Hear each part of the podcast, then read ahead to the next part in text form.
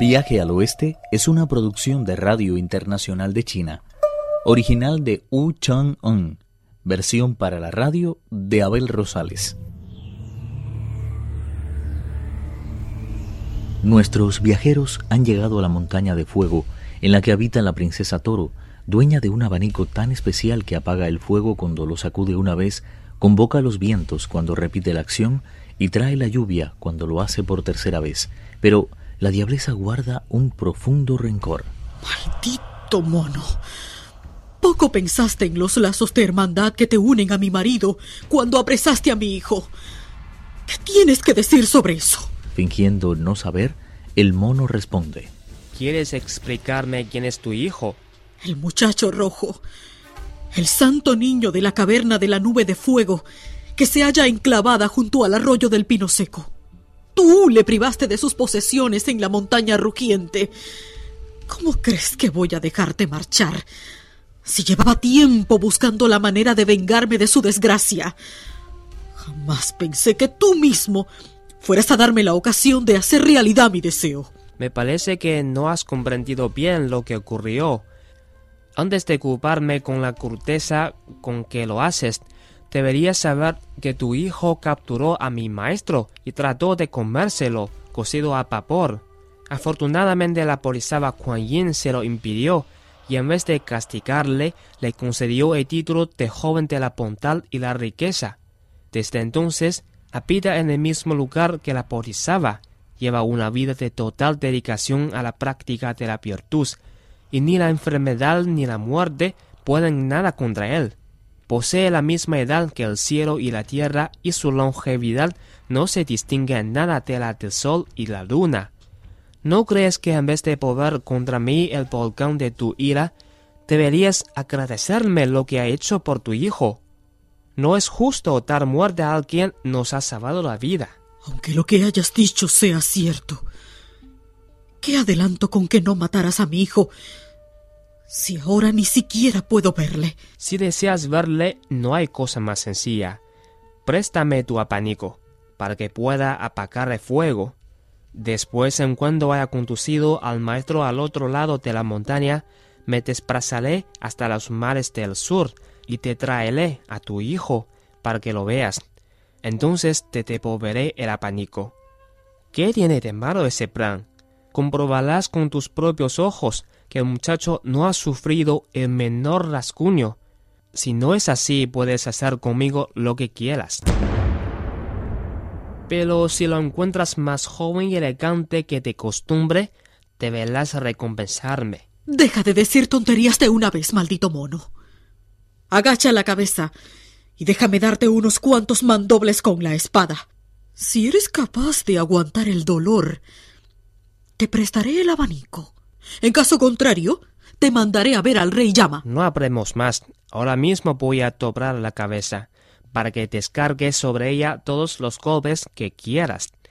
Puedes hacerlo hasta que te fallen las fuerzas. Pero recuerda que en cuanto acabes, debes prestarme el apanico. Sin detenerse a discutir detalles, la diableza levantó los brazos y dejó caer un tajo terrible sobre la cabeza del peregrino, pero no le hizo el menor efecto.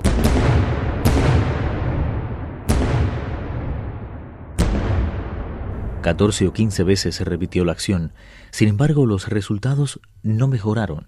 Para el peregrino, aquello era como un juego. La diableza, por su parte, comenzó a ceder terreno al miedo y, dándose la vuelta, trató de huir. Afortunadamente, el peregrino logró agarrarla por la túnica y dijo: No es eso lo que habíamos convenido. ¿A dónde se supone que vas? Préstame inmediatamente el apanico. No estoy dispuesta a prestártelo con tanta facilidad. En ese caso, prueba el sabor de mi parra de hierro. Con la mano que tenía libre se sacó de la oreja lo que parecía ser una pequeña aguja de bordar que al instante se convirtió en una barra del grosor de un cuenco de arroz. La diableza se las arregló, pese a todo, para zafarse de la mano que la tenía atrapada y dándose la vuelta, se enfrentó a su adversario con las dos espadas.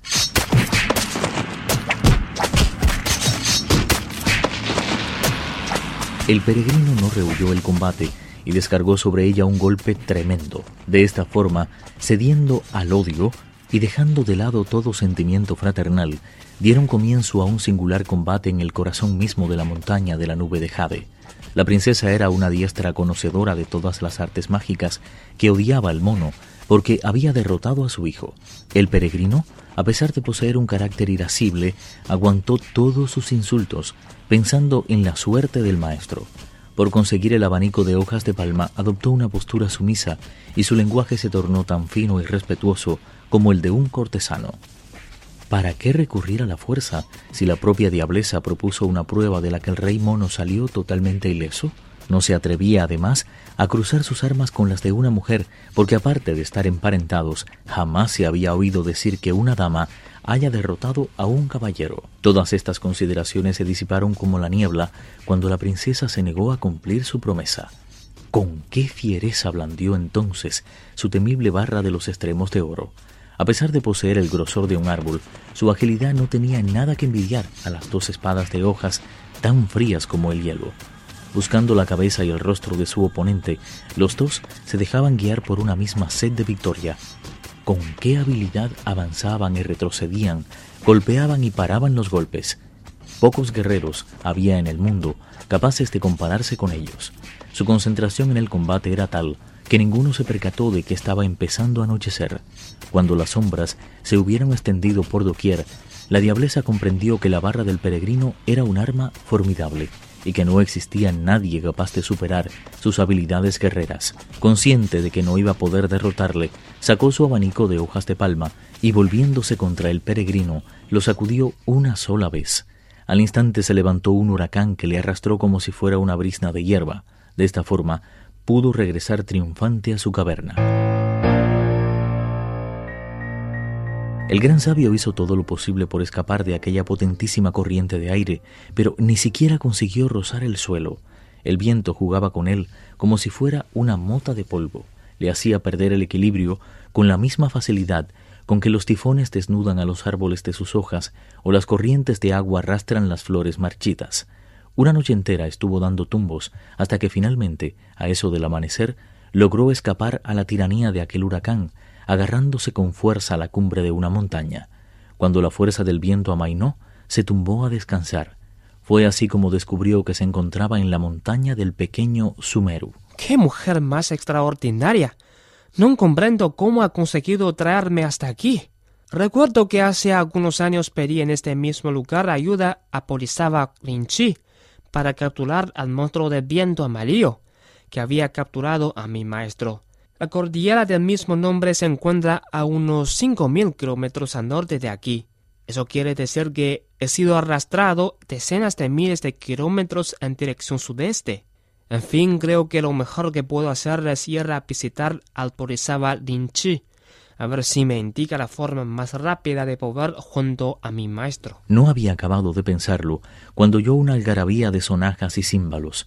Se lanzó pendiente abajo y no tardó en llegar a la puerta del monasterio. Uno de los monjes le reconoció al instante y corrió a informar al bodhisattva. Comprendiendo que se trataba de Ukon, el bodhisattva se levantó a toda prisa de su estrado y salió a dar la bienvenida a tan ilustre huésped, exclamando emocionado Enhorabuena por tu hazaña. Me figuro que habrás conseguido ya las escrituras, ¿no es así? No exactamente, todavía es un poco pronto para eso. ¿Se puede saber qué te ha hecho regresar a esta humilde mansión? Hemos pasado muchas calamidades después de que nos ayudaste a capturar al monstruo de viento amarillo. Ahora mismo nos hallamos detenidos en las cercanías de la montaña de fuego. Únicamente puede apagar sus llamas el inmortal de apanigo de hierro. Se trata en realidad de la esposa del rey toro y madre del muchacho rojo. Como el joven entró al servicio de la Polisaba Kuan por causa mía, la dama me considera el mayor de sus enemigos. Viaje al oeste, uno de los cuatro grandes clásicos de la literatura china. Versión para la radio, Abel Rosales. Actuaron en este capítulo Pedro Wang, Carelis Cusidó y Mauricio Percara. Esta es una realización de Abel Rosales, quien les habla, para Radio Internacional de China.